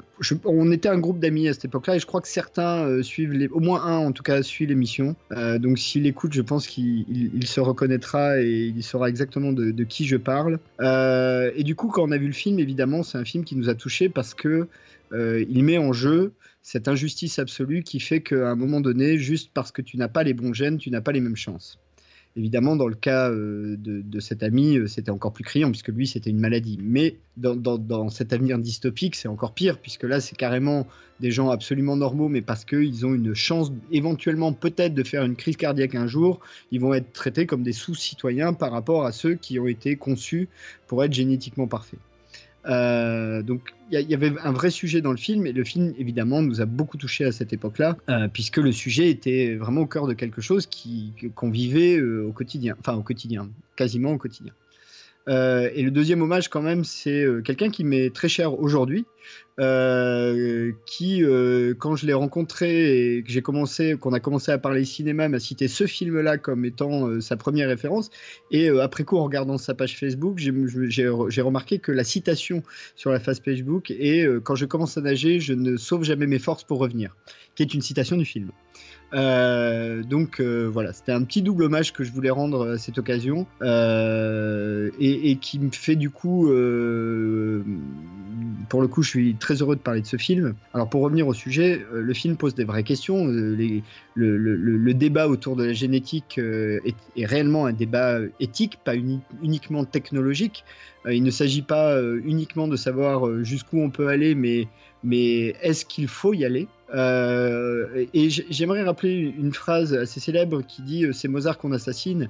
Euh, c'est cette idée que le génie naît parfois d'imperfection et que chercher la perfection n'est pas forcément chercher la civilisation ou l'évolution ou voilà. Et ça c'est un peu au cœur du film. Et, la morale du film c'est d'ailleurs ça puisque là aussi on peut spoiler le, le héros finit par réaliser ce qu'il veut réaliser euh, à la fin du film. hein. Il finit par partir, c'est la fin du film, donc euh, euh, il, finit par démontrer que ce n'est pas parce qu'on n'a pas les mêmes chances, en tout cas qu'on n'est pas considéré comme ayant les mêmes chances au départ, qu'on n'a pas suffisamment de talent pour être meilleur que les autres, voire même pour avoir un talent supplémentaire que les autres n'ont pas. Et, et ça, c'est vraiment le cœur de ce film-là, et c'est ce qui en fait un film important, c'est que pour toutes celles et ceux euh, qui con- considèrent que les questions de, de génétique, de manipulation génétique sont un petit peu secondaires, eh ben regardez ce film, ça pose des vraies questions sur euh, à un moment donné, est-ce qu'on va pas trop loin Euh, et, surtout, ce qui était intéressant, c'est que c'était une des premières dystopies complètes. Donc, euh, la société est complètement changée par une technologie euh, dans laquelle c'est la technologie et pas l'idéologie qui fait le changement. Si tu regardes dans les, les vieilles dystopies, les Huxley, Le meilleur des mondes ou euh, 1984, George Orwell, ce genre de trucs, c'est l'idéologie qui produit la dystopie. Là, c'est la technologie qui produit la dystopie, ce qui fait un truc un peu différent. Et un petit euh, détail amusant, c'est le titre Gattaca, puisque Gattaca, G, euh, GATC sont les initiales des trois éléments qui forment l'ADN. Donc le, titre est fondé là-dessus. Euh, non, bah écoute, qu'ajouter à ça? Euh, D'abord, la citation de la fameuse page Facebook à laquelle tu faisais allusion tout à l'heure, c'est marrant parce qu'elle est justement tirée de la scène de, de- de nage entre les deux frères dont, dont je, Exactement. par- dont je parlais juste avant. Donc c'est qu'on est raccord et qu'on aime, le, on aime ce film pour les mêmes choses. Enfin, ça, ça génère la même chose chez des gens très différents. Euh, voilà. Et euh, pour rajouter en plus dans le côté, euh, dans le côté vraiment important pour ce qui est du personnage, c'est que c'est pas juste une question de dépassement de soi. Comme on pourrait en voir dans plein d'autres films où, par exemple, à caractère sportif, euh, genre, euh, voilà, il y a le championnat euh, de fin d'année, il faut absolument participer, même si j'étais handicapé ou autre. Non, non, non. ça va beaucoup plus loin que ça parce qu'en fait, le, personnage d'Ethan Hawke n'a qu'une seule chance de toute sa vie pour pouvoir monter dans cette fusée en fait. Faut savoir que le départ vers Titan, ils appellent ça, n'est autorisé, n'est lancé qu'une fois tous les 70 ans. Ce qui fait que sur le temps d'une vie, en gros, c'est soit tu prends le créneau, soit tu le prends pas. C'est mort. Il n'y a pas de seconde chance. Si je ne dis pas de bêtises, Titan est un satellite de Saturne. Ça doit être ça. Euh, donc en tout cas, donc, du coup, ça rajoute encore plus d'intensité à son évolution. La question du y arrivera, y arrivera pas, c'est pas juste y arrivera-t-il cette année, pourra-t-il recommencer l'année prochaine? Non, c'est on sait que s'il n'y arrive pas, c'est foutu à vie. Donc ça peut expliquer cette rigueur extrême parce que donc pour pouvoir se faire passer pour euh, Jude Law, chaque jour c'est ultra contraignant. Il doit prélever des, des, des cheveux, des bouts de peau. Déjà, des il doit enlever tout ce qu'il a sur lui. Il doit, il doit se laver comme personne s'est jamais lavé euh, de notre vie. Enfin, c'est vraiment. Il y a une routine hyper hyper contraignante, ce qui fait que là c'est pas juste une allégorie de dire euh, il faut se dépasser pour arriver à faire les choses comme c'est généralement fait justement dans les films à caractère sportif. Là, il y a un vrai abandon de soi, il passe par des contraintes mais que peu de personnages ont euh, eu l'occasion de, faire, même, dans, d'autres films. Et, ça je trouve que ça apporte vraiment un côté absolument... Euh, pas jubilatoire, mais en tout cas sacré, sucré euh, à ce film-là en particulier, c'est que on vibre avec lui plus que dans d'autres œuvres un peu similaires. C'est-à-dire qu'on sait que s'il n'y arrive pas, c'est foutu. Et rien que pour ça, l'enjeu est tel qu'on est, on est vraiment euh, à cran en fait avec, euh, avec lui. Et je trouve que Ethan fait une, une performance remarquable. Bien évidemment, Jude... alors c'est pas que Jude Law lui vole la vedette, mais il a, il a un rôle beaucoup plus fascinant parce que le rôle de l'handicapé justement qui lui, qui lui offre son existence, qui lui offre sa vie, qui vit la, qui vit la sienne par procuration, etc. Forcément, naturellement, on a, on a une empathie qui va euh, instantanément vers lui. Et en plus, Jude Law étant, euh, ayant le charisme qu'on lui connaît, euh, ça ne fait qu'ajouter à, la, à l'implication du spectateur envers son personnage. Et quand arrive la fin, moi, Oui. je, moi, je la trouve vraiment bouleversante, quoi. Même s'il y a un Sa- côté un petit peu que- évident. Bah, c'est facile, hein. en fait, la composition euh, de, de Ethan Hawke, c'est typiquement la composition euh, euh, du, du jeune, euh, du jeune euh, paysan qui se fait passer pour un noble d'une certaine manière. Et Jude Law, c'est l'aristocrate décadent, en fait. En gros, hein, le, le- le point de départ des deux personnages, d'une certaine manière. En revanche, ce qui est vrai, ce qui a très très bien fait, et presque plus réussi, c'est les, les histoires d'hommes sont mieux réussies que les histoires avec les femmes, en fait. C'est-à-dire Ouais. que à la fois la relation fraternelle entre euh, Vincent et Anton, les deux frères, euh, qu'on voit essentiellement dans le passé, mais qui sont à la fois en compétition. Alors l'un des deux, Anton, est un valide, euh, l'autre est un invalide, euh, est intéressante, et la relation fraternelle qui se noue jusqu'à une ressemblance pas vraiment physique, mais stylistique entre Jude Law et Ethan Hawke est vraiment magnifique aussi. C'est une très très belle histoire entre eux. Je voulais ajouter qu'en termes de production design, euh, Andrew Nicole euh, a eu l'intelligence de faire un, un style un peu rétro-futuriste, moi je le qualifierais comme ça, qui fait que le film du coup se démode peu, euh, puisqu'il était déjà pas tellement euh, high-tech dès le départ. Il se voulait pas hyper high-tech. Oui, puis c'est très poli, hein, c'est des, des couleurs un peu ternes, c'est très gris-blanc, gris-blanc, bleu, donc c'est vraiment, ça reste contemporain aujourd'hui. très stylisé, très très stylisé, mais en même temps pas marqué dans le temps. Donc du coup, ça vieillit moins. euh, on parlait de Strange Days. Strange Days a franchement vieilli. Euh, là, euh, Gattaca, ça vieillit pas tellement en fait. C'est un univers un peu particulier, un peu encore une fois rétro-futuriste. Euh, et, je voulais juste ajouter aussi que ce qui est intéressant, c'est deux, choses. C'est la première, c'est qu'il y a un petit sujet secondaire, mais qui est amusant, c'est que du coup, la société des valides est aussi une société très hygiéniste. Euh, t'as pas une poussière, t'as pas une tache, t'as pas, c'est- c'est chirurgical quoi. Tout est chirurgical, euh, tous les costumes sont droits. euh, Enfin, tu, vois, il y a un truc. Même quand ils, se font piquer le doigt euh, on leur prend une goutte de sang tous les matins pour vérifier qu'ils sont valides. Même ça, il n'y a pas une goutte qui dépasse. Tu vois, il n'y a pas, a a pas une a, c'est, un environnement euh, vraiment presque euh, hospitalier, stérile, quoi. Euh, et le deuxième chose, c'est que Andrew Nicole, euh, bon, moi qui est un, du coup un réalisateur qui m'a plutôt déçu par la suite de sa carrière, eh ben, euh, je crois qu'il a, en fait, ce qu'il a réussi avec ce film, c'est que bon, il a fait un, un film franchement bien réalisé euh, à de nombreux égards, avec de nombreuses qualités, mais surtout, il a touché une question fondamentale sans même vraiment s'en rendre compte, euh, qui parlait à plein de gens. Euh, et euh, qu'il a essayé de refaire depuis, mais volontairement, ça marche pas en fait.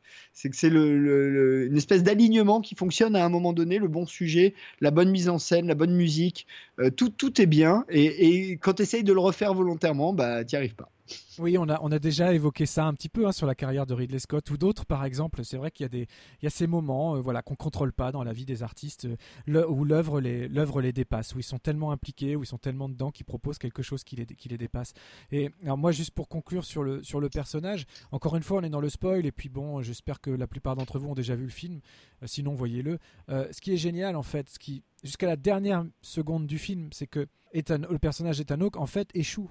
C'est-à-dire que même s'il part finalement sur la fusée, il échoue. Oui. Il se fait gauler par, dans un- à l'occasion d'un ultime contrôle à la toute dernière minute avant d'embarquer. Après des années d'efforts, il se fait gauler par, euh, par un test d'urine qui n'était pas prévu en fait. Et, euh, mais face à l'admiration suscitée par sa ténacité, voilà, le docteur le laisse partir.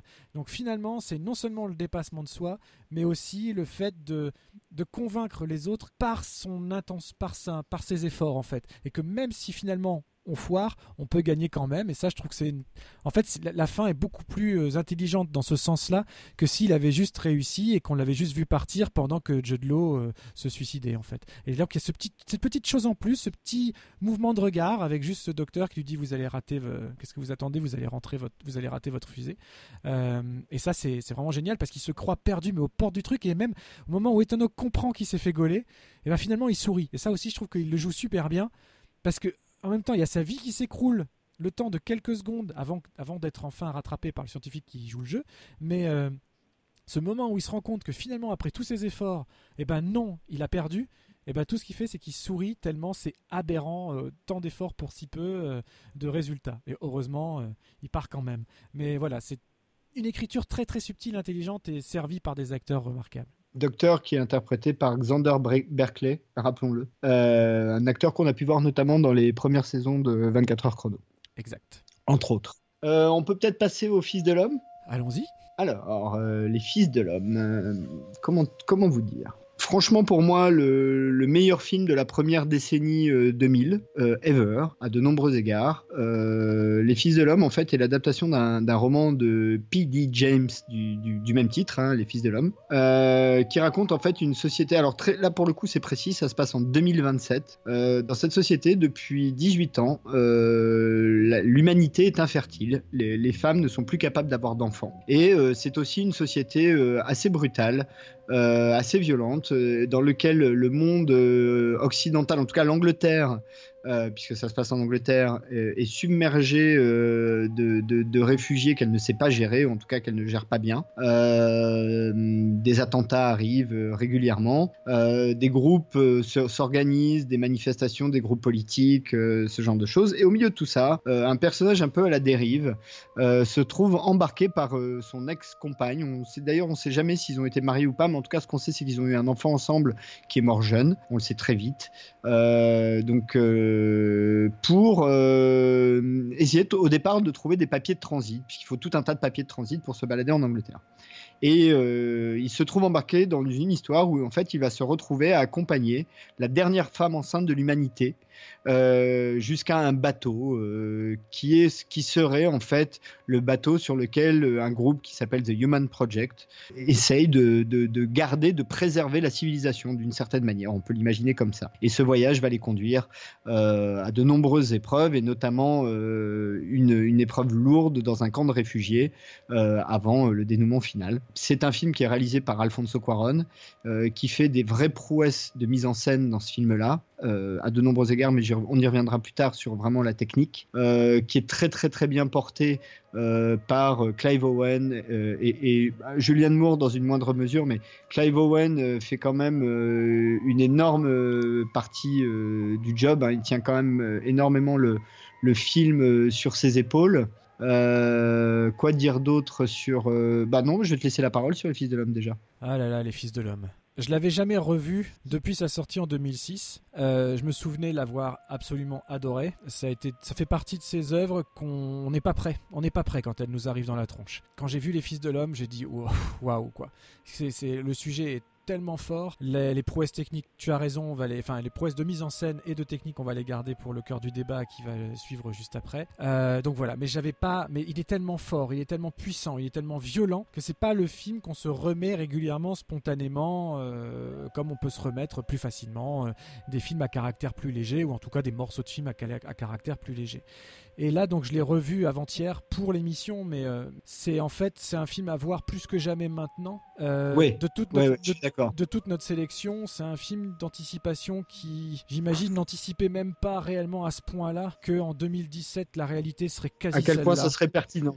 Euh, à quel point ça serait pertinent. Et je vais le dire, je vais le dire tel quel. J'ai, j'ai, carrément me suis retrouvé comme un con à pleurer, mais vraiment à pleurer devant ce film. Euh, parce que j'ai été extrêmement touché là par sa, par sa résonance contemporaine, par sa puissance émotionnelle. Et euh, cet univers de chaos où on ne parle que de que de différentes de, de religions, que, que, de, que d'attaques terrorisme d'ampleur, que de gens qui meurent, que de, que de réfugiés qui n'ont nulle part où aller qu'on, et qu'on ne veut pas accueillir ou qu'on ne peut pas accueillir. Parce qu'attention, c'est, le sujet est jamais aussi facile que ça. Euh, c'est facile de dire, euh, euh, bien sûr, il faut les aider, mais est-ce que c'est toujours possible, envisageable, dans des bonnes conditions? Comment le faire au mieux, etc.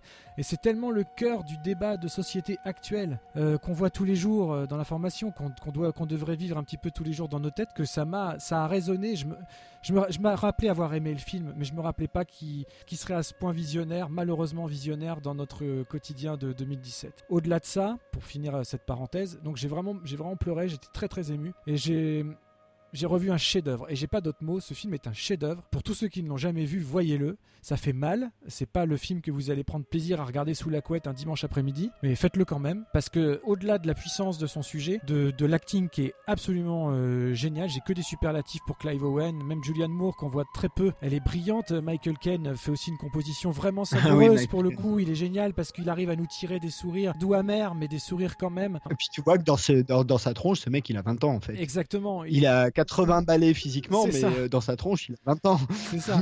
et, euh, et techniquement et filmiquement, c'est un, c'est un bijou. Ce film n'est pas suffisamment reconnu. C'est un film qui passe pas à la télévision, même si je peux le comprendre. euh, voilà, c'est, mais passez-le au moins 23 heures ou passez-le sur des chaînes thématiques, mais passez-le, voyez-le. C'est un, c'est un indispensable. J'emploie pas souvent le mot chef-d'œuvre, mais Les Fils de l'homme, bah putain, c'en est un quoi. Ah bah écoute, euh, on- alors là, on, on est. Tu vois, je pensais pas qu'on serait autant d'accord. C'est pour te dire. Euh, alors, c'est un film extrêmement riche, euh, mais avant toute chose, c'est vrai. Là, j'aimerais rebondir sur ce que tu disais. Ce qui est étonnant, et, et c'est vrai que moi, je l'avais pas revu depuis vraiment. Alors un peu moins récemment, parce que je l'ai revu quand j'ai acheté le Blu-ray, mais ça doit bien faire. C'est un des premiers Blu-ray que j'ai acheté, donc ça doit bien faire presque 10 ans, ou moins que ça, mais euh, puisque le film a 10 ans. Mais euh, disons, ça, ça fait bien. J'ai pas dû voir le film depuis 6 ou 6 ans, allez, quelque chose comme ça. Donc je l'ai revu aussi récemment et je ne me rappelais pas à quel point ce film est encore plus pertinent aujourd'hui qu'il ne l'était il y a 10 ans. C'est fou. Et hein. ça c'est rare quand C'est même. fou. En fait, C'est bah, de mémoire, j'ai jamais eu euh, le même effet.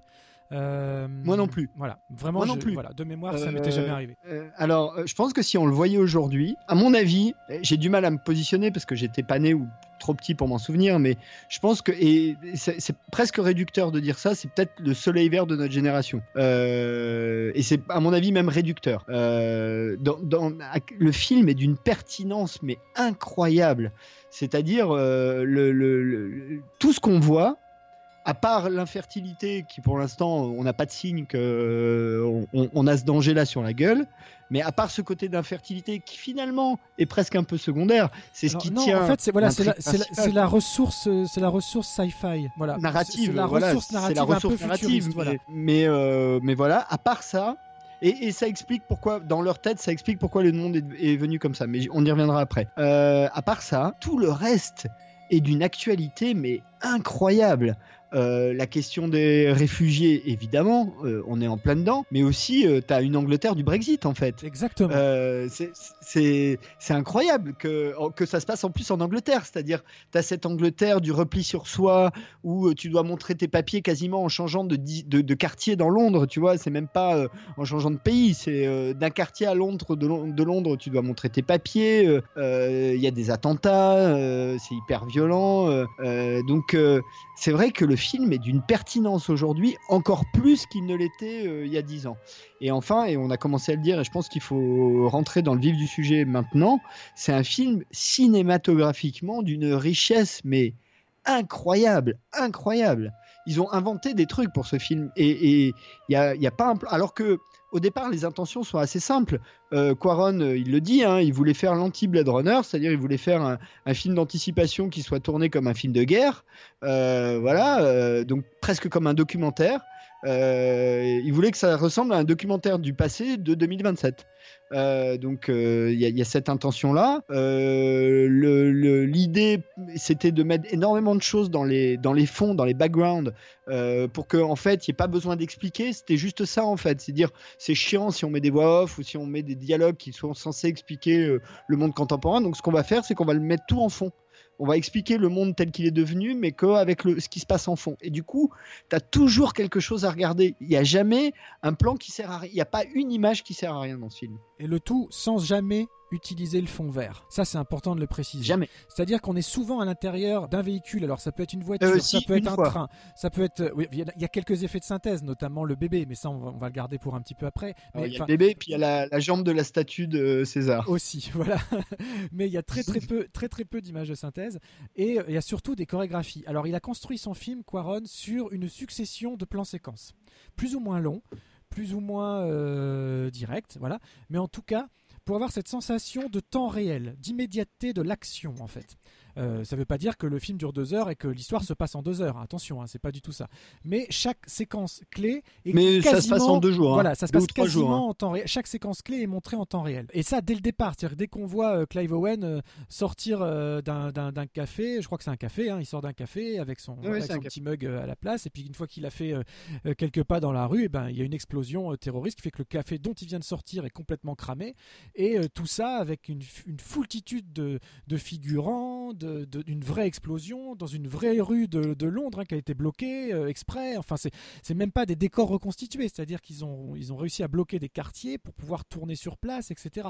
Et il y a une composition dans l'image, la caméra est très fluide, beaucoup au steadicam. Alors, moi, je suis un peu réservé sur le côté documentaire, parce que pour moi, le- le- la caméra portée du documentaire, le film de guerre, c'est limite bourré, bourré d'à-coups, et voilà, shaky cam, et un peu, alors que là, non, on reste dans la fluidité. C'est-à-dire que c'est un film euh, qui, qui nous en met plein la vue. C'est un vrai film. C'est un vrai film, voilà. Mm. Ça reste une œuvre cinématographique et pas un documentaire. Et je trouve même que le- le- la formule du documentaire s'applique pas trop parce que, encore une fois, l'image est très posée, on est en steadicam, tout est C'est l'intention. Hein. Voilà. Je, dis pas que c'est la forme Non, finale, mais, parce que même lui, il le dit comme ça dans les bonus. Il, Alfonso Cuarón en parle comme ça, et je suis pas tout à fait d'accord avec le terme en fait.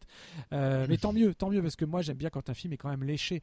Et puis euh, donc il y, a- il y a une séquence, bon bah vers le début, une séquence en voiture dans une forêt qui est absolument mais Ah, elle est incroyable. Elle est incroyable. cette séquence. incroyable. On jurerait d'un plan truqué, mais non, c'est un plan séquence.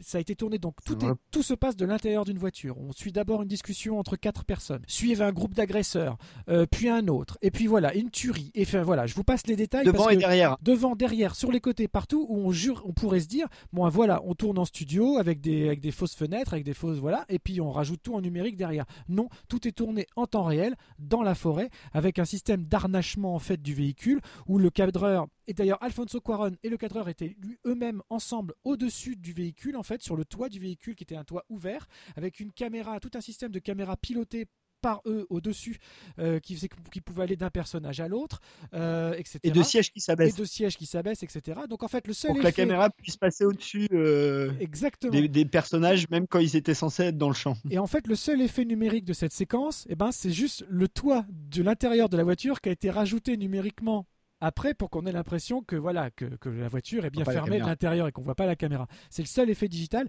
Tout le reste est d'une orchestration incroyable parce que ça implique des véhicules, des explosions, du sang. Enfin, c'est- un modèle du cinéma. C'est voilà. Alfonso Cuarón. On a, on a déjà un petit peu parlé de lui à l'occasion d'autres d'autres émissions. Euh, auréolé pour Gravity, qui reste pour moi son plus mauvais film en termes scénaristiques. Un des, il a magistralement réalisé, mais en termes de construction de personnages, pour moi, c'est- on, on est vraiment au degré zéro. Ah bah c'est un, c'est un film à scénario zéro, c'est juste un film de réal. Voilà. Donc, euh, mais magistral film de réal, mais moi, je bah, revoyais Les Fils de l'Homme. Et donnez-lui l'Oscar euh, pour les 10 ans à venir pour Les Fils de l'Homme. Ce type a juste réalisé un des plus grands films de l'histoire du cinéma, moderne en tout cas. Euh, pour moi, il a réinventé quelque chose et je suis même surpris que les gens n'aient pas cherché plus à s'inspirer de toutes ces prouesses visuelles, parce qu'en plus, attention, ça pourrait être à l'EHPAD. D'ailleurs, je crois que j'ai lu, c'était dans les cahiers du cinéma. Il y avait eu une critique désastreuse, je l'ai plus sous les yeux, hein, donc c'est vraiment de mémoire, euh, où il disait quelque chose du genre qu'en fait le film n'était qu'une succession de, de, de show-off, de plans à l'EHPAD, et que du coup c'était creux, et que c'était juste, voilà, un type qui voulait en mettre plein les yeux, et c'est tout, quoi. Ah les mecs, mais pff, si vous saviez ce que je pense de, de votre euh, journal, c'est pas possible quoi d'écrire des choses pareilles après Ah avoir bah vu un film écoute, comme euh, celui-là. alors à l'inverse, quand j'ai quand j'ai un peu avant d'aller voir le film, euh, à l'époque j'étais encore abonné à, à, à Mad Movies, et je me rappelle d'une phrase de l'article sur le film avant d'aller voir le film qui m'avait en, en l'occurrence donné envie d'aller voir le film. Et euh, bon, c'était un film. le- L'article était très enjôleur hein, sur le film. euh, tout ce qu'on dit là, ils l'ont dit avant nous. Mais euh, il y avait une phrase, c'était euh, et avec notamment une une scène d'accouchement à faire chialer un légionnaire. oui, bah c'est pas faux. ah, j'ai retrouvé la phrase, j'ai retrouvé la phrase. Elle est là, elle est là devant moi. Les cahiers du cinéma. Rien ne dépasse le stade infantile de l'illustration. C'est pas beau ça? Oui, bah, ils ont tout compris. hein. Mais moi, les cahiers, j'ai jamais aimé. Depuis que je suis ado, euh, je trouve que c'est un, un magazine qui ne comprend rien au cinéma pour moi. Je le dis, je l'affirme. euh, Détestez-moi si vous voulez. Euh, ils veulent faire du plan fixe avec des acteurs qui jouent de manière ennuyeuse face à face. Bon, très bien, si c'est leur vision du cinéma, c'est pas la mienne. Moi, la mienne, c'est la caméra qui bouge. Euh, et alors là, dans Les Fils de l'Homme, pour revenir à notre sujet, euh, je sais pas ce qu'il faut. Je sais pas ce qu'il faut, à qui il le faut pour ne pas voir le chef-d'œuvre euh, absolu euh, qu'est ce film, en termes de réalisation, hein, j'entends. Euh, D'ailleurs, Qua- Quaron, alors je pense que c'est lui qui veut pas, hein, parce qu'à mon avis, il fait un peu ce qu'il veut, hein, Quaron. Je pense que n'importe quel studio américain serait ravi d'avoir un Quaron à la tête de à peu près n'importe quel autre projet, parce que le mec, c'est incroyable, quoi. Il a de, de, l'or dans les yeux et dans les mains, quoi. Parce que même les films que j'aime moins de Quaron, c'est jamais, tu sens tout de suite que le mec c'est un grand réalisateur. Enfin, il n'y a pas photo. euh, c'est c'est vraiment. euh. Et d'ailleurs, ce qui est amusant, c'est quand tu le vois en, en interview, enfin, tu vois, en bonus, euh, le mec il est pas, il se la pète pas. Tu sens le mec très autoritaire. hein. Tu sens que le mec Oui, il oui. sait ce qu'il veut et que euh, tu, tu sens que sur un plateau, faut, faut pas déconner. Mais, après, euh, quand il parle, il est assez, euh, il, a, un côté assez latin, tu vois, assez. Oui, oui, euh, on a fait ça comme ça, on a inventé ça. Alors que dans le Blu-ray, par exemple, de, des Fils de l'Homme, tu as une interview de, je crois, de un de ses chefs de prod qui t'explique justement comment ils ont fait le truc de la voiture ou le truc de l'explosion du café. Et le mec te dit, nous, à l'équipe, on se demandait, on se disait, il y a, y a 0% de chance pour que ça marche. On, on pense que ça, n'y a aucune chance pour que ça marche. Euh, et, euh, et puis ça marche, quoi. Ça Euh, et même, il y a une bien, il y hein. bah, Il y a une anecdote marrante, c'est qu'il y a une longue, il y a un autre long plan séquence donc dans le camp de réfugiés où là tu as carrément des scènes de guerre. hein, c'est Ouais, vraiment ouais. des scènes de guerre juste comme t'en après- vois pas même après l'accouchement. Après l'accouchement, c'est l'évasion ou celle d'avant? Ouais ouais, c'est pendant l'é- l'évasion où à un moment donné il y a des gouttes de sang, euh, de faux sang euh, Oui. qui, qui giclent sur l'objectif. Et qui reste tout le long de la Et séquence. Ouais. Et l'histoire, voilà, l'histoire veut qu'en fait, non, que Quaron, voyant ça au, au combo, dit cut, mais que c'était tellement bruyant que personne ne l'a entendu, donc ils ont été jusqu'au bout de la scène. Et que euh, à la fin, en en discutant beaucoup, ils ont décidé de garder celle-là. Et ça, ils ont bien fait. Ça fait un effet euh, saisissant. Ah, c'est. Mais tu vois, tu reprends le, le- le- la, la séquence de la voiture. Je me rappelle quand j'ai vu le film, euh, je me rappelle très bien. Mais alors vraiment, j'ai la, la sensation encore qui revient. C'est, je voyais cette séquence et au bout de peut-être 20 ou 30 secondes, j'attendais le moment où ça allait couper et ça venait jamais. C'est-à-dire que tu t'attends ce moment où ça va couper parce que bah, c'est un plan séquence, donc ça commence à être long. Et non, ça vient jamais, ça tourne, ça passe d'un personne et au bout de la, la moitié du plan à peu près, tu commences à comprendre ce qui se passe devant tes yeux. Et là, tu te dis waouh, merde, ça c'est incroyable, c'est incroyable jusqu'où il va aller quoi. Ouais, c'est vraiment le mariage parfait entre le visuel et la narration parce que euh, oui, il réinvente euh, un peu le style même de, bah, du, cinéma en tout cas sur ce type de séquence quoi. Et ça, il montre bien que justement c'est c'est pas être show-off, c'est qu'on peut à la fois être dans une certaine forme de démonstration artistique sans jamais perdre de vue la narration et le cœur même de ces personnages parce que pendant toute cette séquence d'action, il y a du dialogue tout le temps et donc on, on continue à te raconter cette histoire. Il se passe même des choses hyper dramatiques. Il y a, enfin voilà, il y a un pivot dans cette scène. Ouais, d'autant que le- les personnages sont plutôt des personnages à l'européenne qu'à l'américaine, là pour le coup. C'est pas des Bien sûr. héros, enfin Clive Owen, euh, c'est pas le super-héros, il touche pas un flingue du début à la fin, au contraire, il en prend plutôt plein la gueule. Euh, et, et puis t'as plein de scènes où, euh, où tu sens la faiblesse, quoi. Euh, Il y a une scène où euh, il va chialer contre un arbre, euh, il y a une autre scène où ça, vraiment tu vois le mec, il est, il est super bon là-dedans. Il y a des scènes où ça défouraille partout, il va se planquer. Il y a trois autres mecs qui est planqué, il, il s'excuse vaguement parce qu'il est anglais et puis il va se planquer un peu plus loin. Enfin, il y a un truc très charnel là-dedans. Faut qu'on parle de l'accouchement quand même parce que Oui, c'est une sûr, des, bien sûr. des prouesses techniques. Euh, puisque on voit donc euh, le personnage de qui alors j'ai pas dit hein, euh, interprété par Claire Hope Ashley Achité pardon Achité euh, faut le dire parce que là aussi elle fait quand même un franchement bon job et ben, il y a une scène d'accouchement en plein milieu de la guerre quoi Oui, et puis on voit vraiment l'accouchement. C'était un parti pris aussi.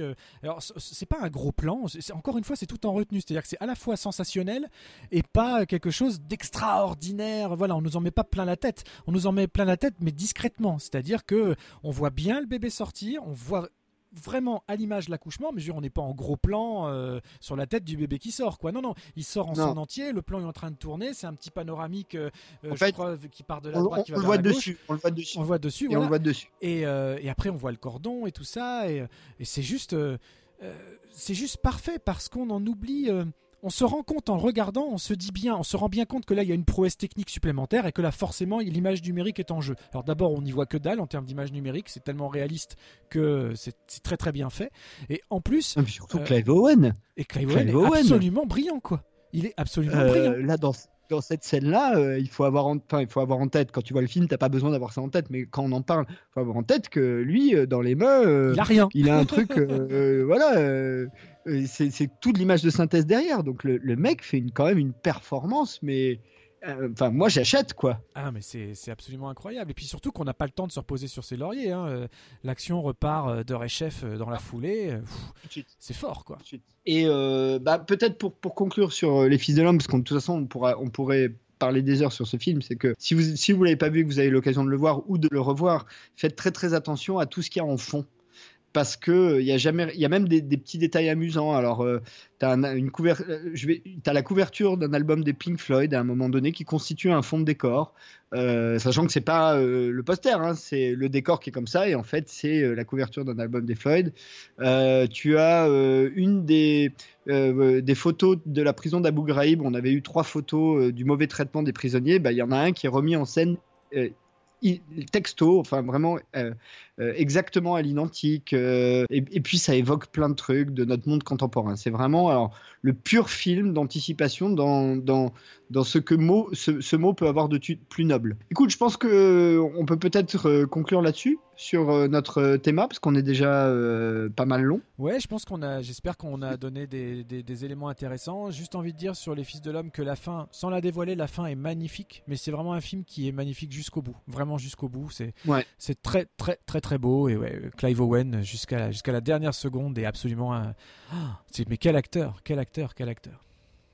Et, euh, ben passons à notre partie Zik. On va parler de Michael Nyman, c'est ça? Oui, on va se faire euh, alors de Michael Nyman dans sa version la moins connue parce que c'est j'aime bien aller vers ça. Mais euh, tiens, avant ça, en transition, on va écouter un petit morceau de Gattaca signé Michael Nyman.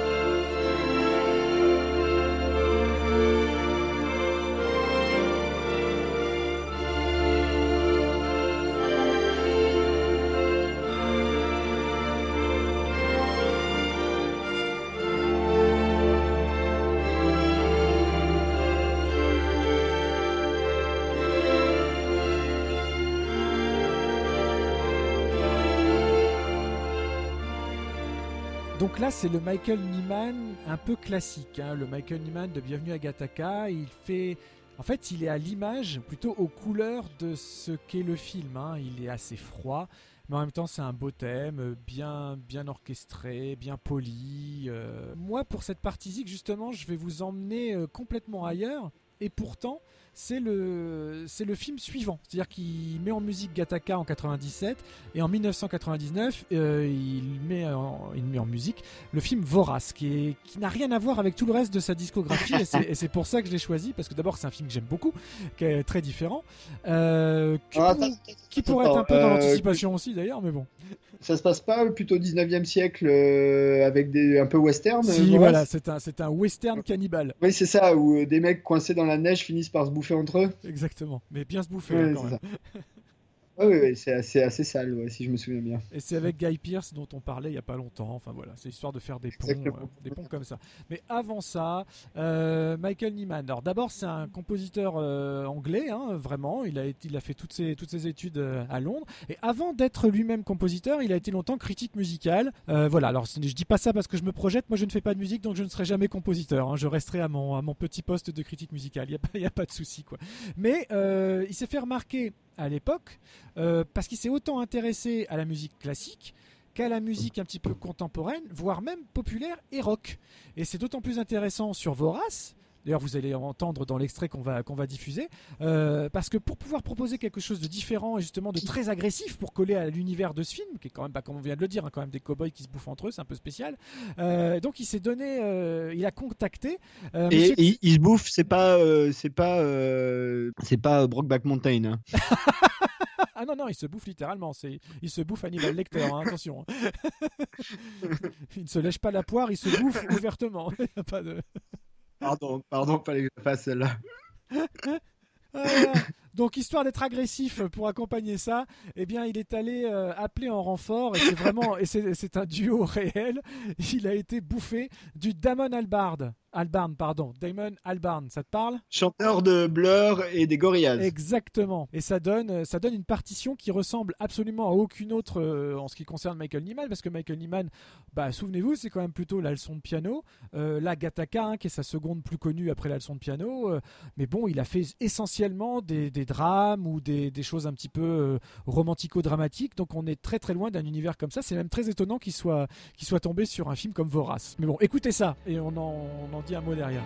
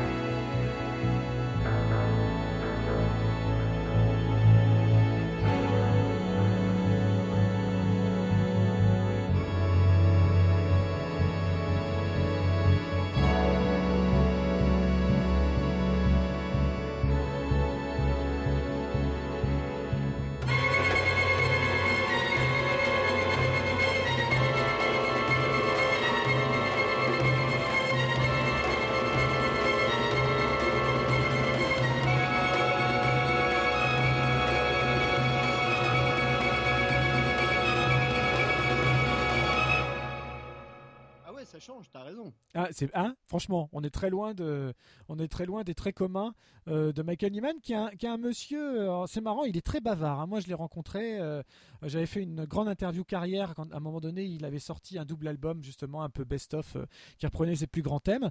Et euh, ça, ouais, je crois que j'avais une interview calée sur à peu près une demi-heure. Et c'était dans un hôtel parisien. Et on a passé, je crois, deux heures. euh, et euh, en fait, c'est le, le seul cas où ça m'est arrivé. C'est-à-dire que c'est, on est dans le cas typique du mec qui fait tout le boulot. dans le sens où tu te dis, bon, pour une demi-heure à peu près, euh, concrètement, hein, donc on- quand on part un peu en préparation de jargon, moi j'essaye de prévoir, on va dire, si j'ai 20 minutes, je prépare une, entre 15 et 20 questions à l'avance parce que, voilà, il y a certains. Il y, a, y certains clients qui vont. Bah, en- tu crois pas si bien dire parce qu'en deux heures j'en ai posé cinq. ouais, c'est ça. ouais. C'est rien du tout. Donc en fait, le mec il se raconte. Et encore, j'en ai posé non, c'est-à-dire j'en ai posé une à la base. J'ai dû faire trois relances et poser une autre vers la fin, quoi. C'était, un peu Oui, ça, quoi. C'est- c'est ça. Voilà, le mec très, Bah ouais, très bah, bavard, mais très, très intéressant, passionnant, euh, voilà. Mais qui y a pas une. Je pense que Michael Nyman, eh ben, il a pas réussi à dépasser les, voilà, ces, ces- ces deux gros succès là, la leçon de piano et, et Gattaca. Euh, voilà, depuis, euh, on lui doit, euh, on lui doit quoi? À la fin d'une liaison, moi j'ai beaucoup aimé justement Neil Jordan pour faire le pont avec notre une émission qu'on avait, notre émission d'il y a deux semaines, je crois déjà, si je me trompe pas dans Oui. notre décompte. Oui, oui, oui, il y a deux Et, semaines. voilà. Et c'est marrant parce que moi, quand je l'ai rencontré, du coup, je lui ai fait dédicacer deux albums, Vorace et La fin d'une liaison. Donc il était très étonné. Il me dit, bah, vous, et d'ailleurs, il me l'a dit, bah, vous me faites pas signer Gattaca et le, et le son de piano comme tout le monde? Je dis, bah non, je suis pas comme tout le monde. Moi, je vous ai choisi Vorace et La fin d'une liaison que j'adore. Tiens, d'ailleurs, je vais conclure l'émission sur euh, un des thèmes principaux de La fin d'une liaison. Tiens, ça m'a donné envie. Oh bah, bah, on va se dire au revoir alors. Alors juste euh, pour vous annoncer, là on parlait de Michael Nyman.